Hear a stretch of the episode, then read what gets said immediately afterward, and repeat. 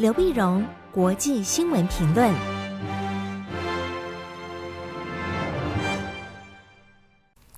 各位听众朋友，大家好，我是台北东吴大学政治系教授刘碧荣。那么这一集呢，我们想带各位深入的去探讨，那么剖析一下，那么最近发生的中东战火。在上个礼拜六，十月七号清晨，中东战火重新被引爆。那么，占领加萨走廊的哈马斯组织对以色列发动了五千多枚的火箭的攻击啊，并且呢，穿透了以色列的边界，那么进入到二十几个城市啊，从海上、陆上、空中穿透以色列边界，对这进城市进行进行这个绑架跟攻击无辜的百姓。以色列全国震惊，全国震惊，然后呃，总理纳坦雅胡宣布以色列进入战争状态，啊，然后动员三十万名这个后备军人，并且对加沙走廊呢进行全面的攻击，攻击呢空中的攻击，然后那么呃，以色列国防部长下令全面封锁加沙走廊。我们晓得，这加萨走廊是这样的，以色列呢，它有两块，呃，巴勒斯坦的占领区啊，占领区，所以并没有正式被并入叫以色列的正式领土。那一个呢，叫做约旦河西岸，一个就是加萨走廊。约旦河西岸呢，巴勒斯坦自治政府在约旦河西岸的拉马拉，那么主要掌控的是法塔组织啊。那么在呃呃加萨走廊这边呢，主要是由呃哈马斯组织所掌控。那除了哈马斯之外，当然还有其他小型的恐怖组织，比如说巴勒斯坦伊斯兰圣战组织啊等等。那么这次呢，那那么以色列下令整个重新再封锁加沙走廊，加沙走廊呢，那么不管是这种就呃各种的粮食啊、医药啊、燃料啊，全部都不准进去。所以可见这个情势不断的升高啊，不断升高。阿拉伯世界呢，对于以色列的这种行为呢加以谴责；国际上呢，则对哈马斯的恐怖攻击加以谴责。啊，那到底这局势会怎么样发展？最后会怎么样的呃结束？这都是我们所密切关注的。但是我们一个个来分析。首先，我们先看这事情的时间点，为什么会在这时候发生啊？为什么时候发生呢？第一个，当然这是犹太人过节。那上个周末刚好是犹太人的妥拉节啊，妥拉节是犹太人很重要的一个节日。妥拉是经文呢、啊，他们有什么妥拉桶啊、转经筒一样啊，妥拉节。所以这才有边界的守军也比较薄弱，然后也才会有沙滩的音乐季啊，才让这个恐怖分子给到沙滩去扫射滥杀无辜。因为人家在过节嘛，所以节日的时候常常很可能就是嗯防卫松懈，而让恐怖分子有攻击的可乘之机啊。那除了拖拉机以外，我们再看今年是二零二三年。一九七三年，也就是五十年前呢，曾经发生过很严厉的一个中东战争，那就是赎罪日战争。那很大的中东战争，所以很多老一辈的以色列人呢，就说让他欢喜会想起五十年前一九七三年的中东战争。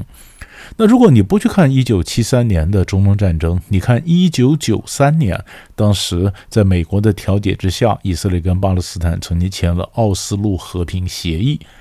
但是很明显的，奥斯陆和平协议现在也似乎并没有对以巴问题带来和平了。所以，不管是一九七三年、一九九三年到今天的二零二三年，所以这个时间点发生恐怖攻击，都似乎有特别的意义。这是第一个点。第二，就是我们媒体上看到很多讨论的，为什么？为什么那么以色列的情报单位失灵啊？以色列的穆萨德本来认为说是最厉害的这个情报单位之一啊，那么当然尤其美国跟以色列关系的密切，穆萨德跟 CIA 的关系也非常密切。那这样这么多情报在监控，为什么罗斯会松掉，会没有注意到啊？那一个原因呢，当然是那穆萨德可能过度的自信。啊，那么另外一个原因可能是他们觉得中东情势现在有所改变，呃，哈马斯组织已经沉寂了好一阵子了。最近加萨走廊这边冒出来的这些事情呢，很多通通都是都是这个呃呃，我们刚刚讲说巴勒斯坦伊斯兰圣战组织这小组织在闹的，哈马斯比较沉寂，所以在即便到上个月，以色列还有这个军方的人士表示，加萨走廊的情势呢，现在叫做稳定的不稳定。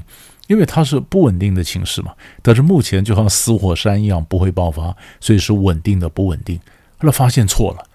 错了，啊，那错了，甚至呢，嗯，有很多情报，埃及也说，也曾经暗示过以色列，怎么有些事情可能正在发生，但以色列都没有注意到。所以你可以想见，这件事是中东战争之后，美国跟以色列的情报单位一定会做更深入的去检讨，他会怎么样的改组，会怎么样的重新加强的情报的做法、情报的部件啊，这是完全可以预期的。但是第三，我们再来看。那除了我们讲的之外，那在更大的战略格局上，为什么哈马斯要发动这个战争呢？他也知道发动战争的结果一定是以色会强力反击，然后那么在这个加萨走廊的巴勒斯坦老百姓生活会更为痛苦。难道他真的就准备要付出这样的代价吗？所以他们现在绑架了一些，嗯，这个那么以以以色列人，他们就跟以色列的谈判呢，就说你再轰击一次，我就杀一个人质；轰击一次，我杀个人质。想用这个方法跟跟以色列说，我们来谈，那以色列会不会屈服？啊，因为以色列的个性看起来应该是不会屈服。那那他为什么还在这时候来发动这样的一个战争呢？那么，其实更大的原因是，他很明显的是想破坏那么以色列跟沙乌地的建交的进程。美国在后面不断推动以色列跟沙乌地建交啊，沙乌建交，因为美国想表示他对中东的这个权力格局呢，美国还能够推动。美国拜登政府在中东有几块的这个政策啊，其中推动以色列跟沙乌地建交呢，应该来讲是在川普时代就开始了。那么在川普时代呢，川普觉得中东情势有所改变，啊，有所改变。现在中东呢，比如说，嗯，在二零二零年的时候呢，川普就非常成功的推动了以色列跟海湾国家，嗯，这个阿联酋啊、巴林的这个建交。本来在阿拉伯联盟有个共识，啊，就是以色列如果要跟阿拉伯国家建交，你必须先解决巴勒斯坦的问题。那可是这一次，以色列跟阿联酋、跟巴林建交，他却闪掉了巴勒斯坦问题，也就巴勒斯坦问题被闪掉了，直接嗯越顶了，超过了巴勒斯坦问题，然后就跟嗯阿联酋那么这些建交。那阿联酋他们为什么要跟以色列建交呢？一个原因当然是以色列本身的实力了，不管是科技，不管是经济啊，都是阿联酋这边所需要的。那更要的是，那拉根跟着啊以色列建交，可以直接抗衡在海湾对面的伊朗的实力。而且呢，他这样的跟以色列建交，也预期从美国这边获得了呃更多的一些利益。而以色列呢，大批的观光客、大批的投资或大批人进到呃进到阿联酋，你从地图上来看，他当然要飞越沙乌地的领空。那如果没有沙乌地的默许，那以色列怎么可能去跟阿联酋建交呢？事实上，沙乌地现在的这个嗯，这这个王储啊，MBS 啊，就穆罕默德宾萨勒曼，他也跟以色列有很多的这个交往。那他们新一代的这个想法是觉得呢，呃，其实很多的这新一代想法觉得，嗯，巴勒斯坦问题是上一代的问题，就是我们暂时解不了嘛。如果巴勒斯坦问题能解，几十年了，那么多聪明的脑袋，为什么都解不了呢？那都解不了这个问题，那再继续绑架其他阿拉伯国家的外交政策吗？这没什么道理。啊，所以年轻的人现在说，那我们就要跟他们，呃，跟这整个情势改变嘛，中东的局势在改变啊，中国的势力进来，美国的势力准备撤出，那在整个阿拉伯国家要想他自己的一个权力布局啊，那么进行各种各种的区域的和解，所以阿拉伯的沙乌地阿拉伯的王储呢决定说，我跟以色列可以有所接触，有所接触呢，美国也断不断 push，为什么美国不断的 push 呢？因为美国看今年三月份，中国大陆它调解了沙乌地跟伊朗的一个一个和解，那美国表示中国在这边进行调解，美国也可以和解啊，美国可以调解，所以美国呢在这一块，他想推动推动这个以色列跟沙乌地的一个和解，因为已经有基础了嘛，继续推动的和解，和解。但是美国国内啊，那有些人不是，呃，有些民主党内部呢，自由派不太满意。因为沙乌地王储呢，还涉及了二零一八年沙乌地异议记者哈绍吉在土耳其被谋杀的这个案子。那是当年被称为叫沙乌地版的江南案，就沙乌地的特工啊，在土耳其沙乌地领事馆把一个常常批评沙乌地王室的异议记者叫哈绍吉，把他杀掉了，杀掉了。但美国的民主党就表示他重视人权呐，呃，所以不断的要说这事情要究责哈。那沙那么拜登在嗯过去本来也说，哎呀，就批评沙乌地王储，但是后来发现整个情势改变，他必须沙乌地在增产石油上面呢配合美国，所以呢，拜登对于哈绍吉。的事情呢，高高举起，就轻轻放下了，放下了。就这次呢，如果要推动沙乌地跟以色列建交，那美国，嗯，就国内民主党的这边强硬派就反对，这美国政府官员呢就飞到沙乌地跟沙乌地讲，那如果跟以色列建交，要国内要国会通过，那你在石油上是不是稍微增产啊，拉下这油价，这样好交代啊？那沙乌地的讲法就是说，我跟以色列建交是我帮你，所以你要给我报酬。那你给我一些补偿啊，哈，给我给我一些酬赏啊，啊，就是说，如果跟以色列建交，我完成你们在中东这个政策，哈，那美国必须要保障以色列更多的安全，而且呃，保障沙乌地更多的安全。啊，沙乌地讲说，嗯、同时呢，嗯、这个沙乌地要发展这个呃能呃能源呢，民用的这核能啊，那美国要支持这个核子计划，那就是沙乌地跟美国在喊价。啊，所以本来大家在讨论这块，就是美国推动以色列跟跟沙乌地建交，那沙乌地跟美国正在喊价。那在这个时候，整个过程里面呢，巴勒斯坦好像没人管了。所以巴勒斯坦在想，没人管，那我想办法让对你们要重视啊。所以他就发动了这攻击，发动攻击。那么他也晓得这样子，巴勒斯坦内部的呃，就是呃，加沙内部的巴勒斯坦人会很惨嘛。但是哈马斯组织说：“放心，虽然惨一下，但是我们会给你更好的一个未来哈，那未来的远景能够安抚他们加上走廊的其他巴勒斯坦平民。那这战争一爆发了以后呢？”那么沙乌地这边的，嗯，这样看得清楚，你是想破坏嘛？所以沙乌地的呃媒体啊，就有社论来指出来，就说你哈马你哈马斯组织啊，你这个发动战争是没有用的战争，你不但不会带来和平啊，你反而让让这个伊朗人很得意了，你帮助了伊朗人嘛？也就是说，我们阿拉伯人的问题，或阿拉伯人跟犹太人问题，你在那边发动战争，便宜了波斯人，你有没有搞错？好，那虽然是整个媒体，但媒体也是 MBS 操控的嘛。好，那这整个反应，可是底下的老百姓的看法又不全一样，所以才有很多的老百姓呢，他们就说我们还是支持巴勒斯坦啊，还支持巴勒斯坦。尤其我们刚刚讲说以色列跟巴林建交，那以巴林其实底下很多人他是他是什叶派，他的领导人是逊尼派。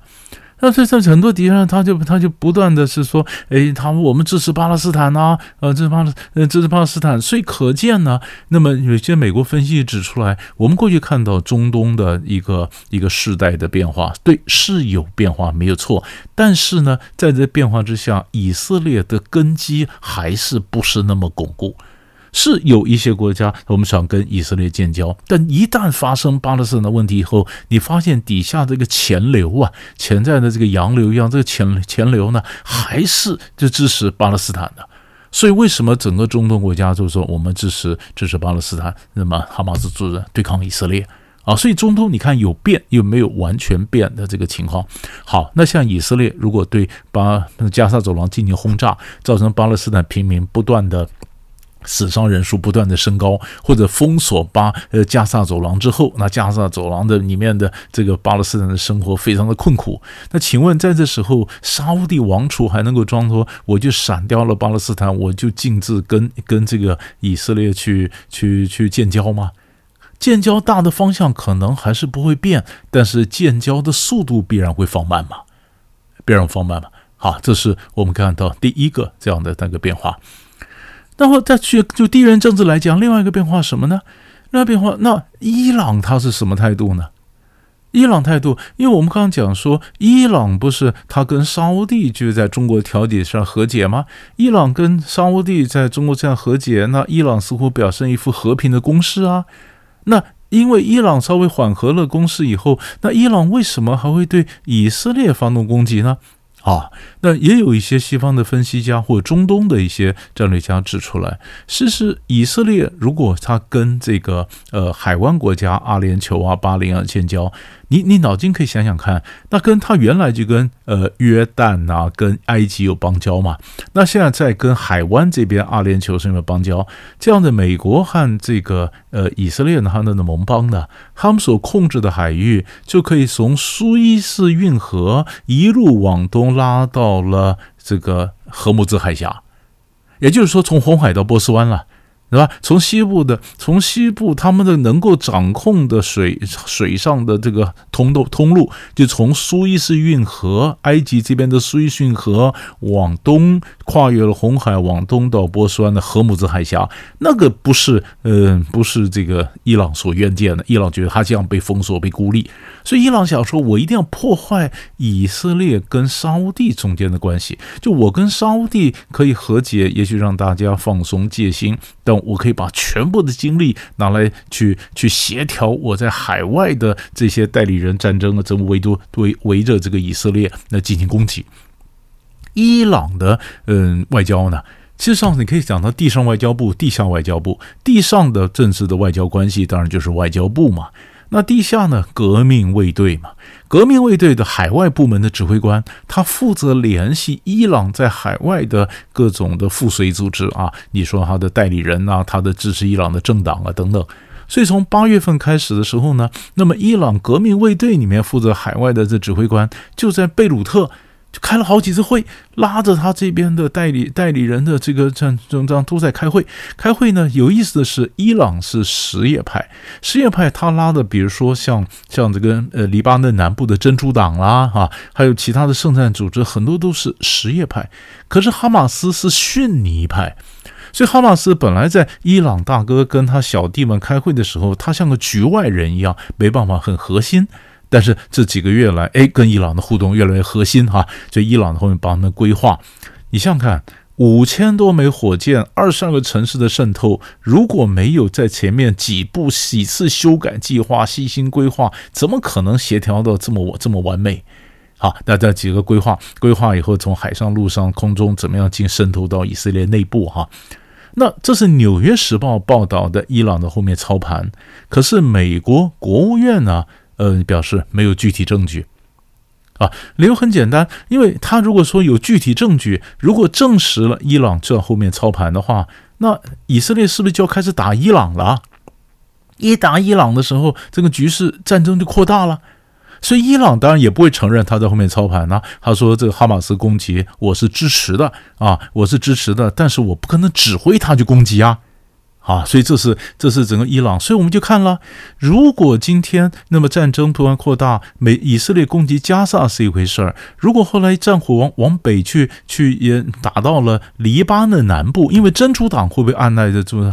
真主党他他那边会不会趁机打的以色列呢？如果真主党以色列打以色列，那以色列的战争就扩张到黎巴嫩南部。那真主党后面是伊朗，伊朗的革命卫队后来会不会也是怎么样暗地里出手呢？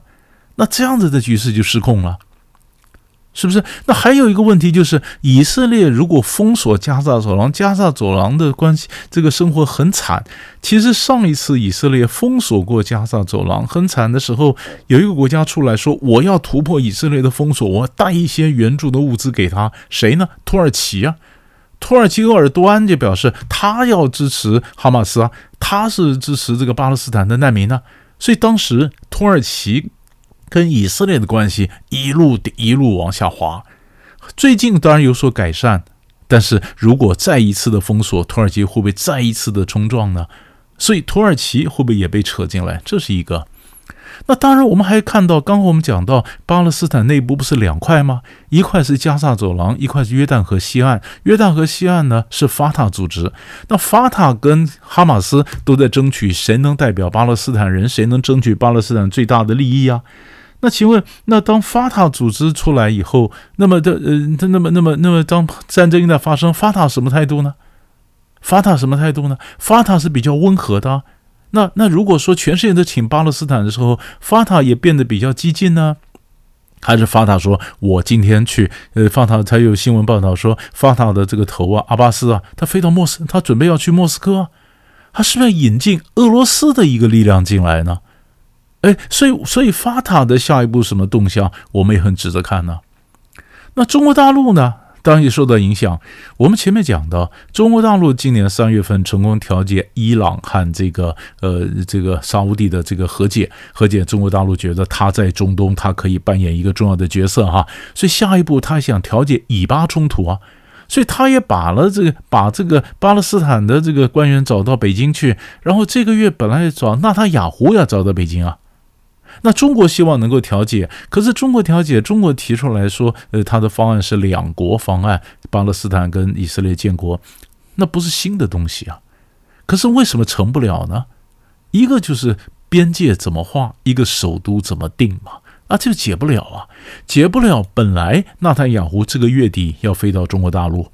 那现在这事情在中东战火爆发了以后呢，北京并没有谴责哈马斯啊。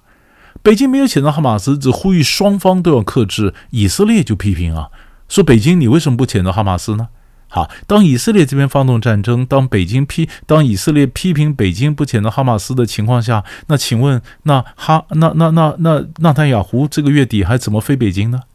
那可能也飞不了了。所以中国在中东整个布局也走一半呢，也往也没办法往下推了。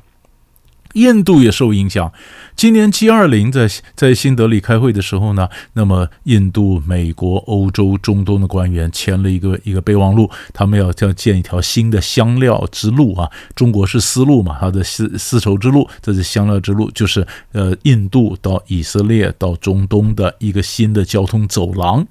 那这走廊是抗衡中国的一带一路，对抗中巴经济走廊。可是从印度这边一路上来，经过以经过沙乌地到中东，那中东如果发动战争，请问这条路还怎么建呢？所以印度要新的新建的这个交通走廊也就没办法停了，还没办法往下推了。好，印度的这个东西也也死一半。那中国大陆要推动整个中东的政策，调解以巴冲突走一半也走不下去了。美国想要推动这个以色列跟沙乌地建交，可能走一半也停也停住了。那伊朗呢？他也许可以成功的，嗯、这个放慢了这个以色列跟沙乌地的建交，但是后面新的中东秩序对伊朗是一定有利吗？也很难，也很难。美国本来也想跟伊朗和解，那现在伊朗如果真的证实了在后面操盘，美国跟伊朗和解这条路也走不下去了。那在这样的一个情况下，那拜登总统当然焦头烂额。而从拜登的角度来看，他两个主要的朋友，一个是乌克兰，一个是以色列，都在打仗。所以拜登老总统，一个乌克兰在打仗，一个以色列打仗，然后国会里面又造成分裂，很多重要的预算通不过，他又要竞选连任，对拜登来讲，当然又是焦头烂额。这什么事情凑在一起，对美国政治、对区域政治、对整个国际局势都会受到影响。当然，反映出来也会影响到国际经济。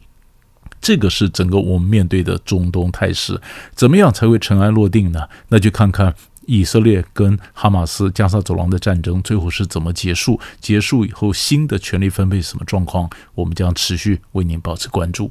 所以大概呢，我们把这个区域和这个大的呃放大的各国的这个中东政策蓝图跟大家做个剖析。我们下次再见。